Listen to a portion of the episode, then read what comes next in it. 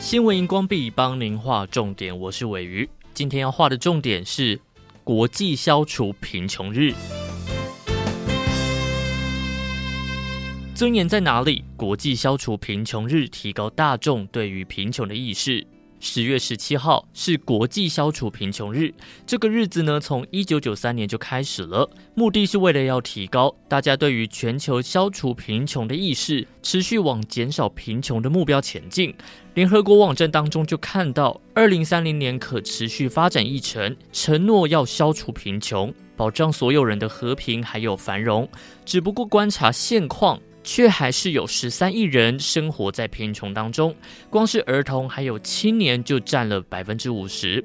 网站中还提到，贫穷并非无法避免，有些是有意的决定，导致基本权利被剥夺。甚至在二零一九年开始的新冠疫情，更是恶化了贫穷结构。今年适逢国际消除贫穷日的三十周年，二零二二和二零二三年的总主题是“人人真正享有尊严”。期望活在贫困中的人们能够真正的获得尊重，还有尊严。穷到吃土，有些海地人甚至没钱吃泥饼。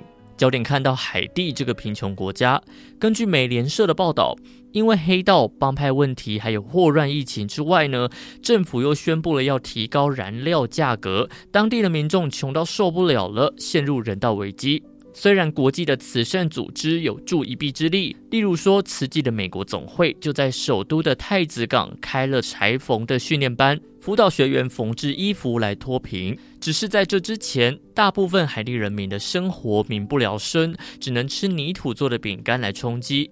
看到中时电子报引述外媒 The Scythe 的一篇报道。当地的医生就说，这个泥饼是没有营养成分的，反而把更多的细菌还有重金属吃下肚了。长期吃下来，可能还会拉肚子，或者是四肢浮肿。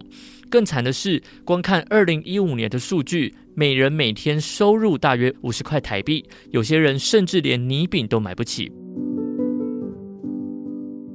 缅甸贫穷农民自发捐米，穷人也可以帮助人，同样是贫穷的生活。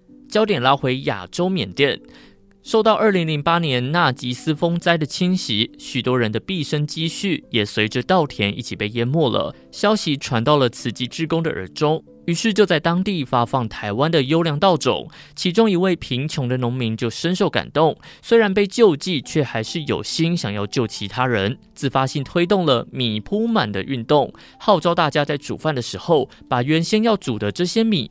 额外抓一把米存起来，而至今呢，大约有八万多户参与，成功帮助了四千多户的贫穷人口。无论是地球哪个角落，消灭贫穷都是全民的共同努力目标。距离联合国设立的目标二零三零年已经不到十年了，你有什么好方法能够从身边开始推动呢？快到多用心 FB 留言，或是分享给有想法的朋友吧。新闻荧光笔提供您观点思考。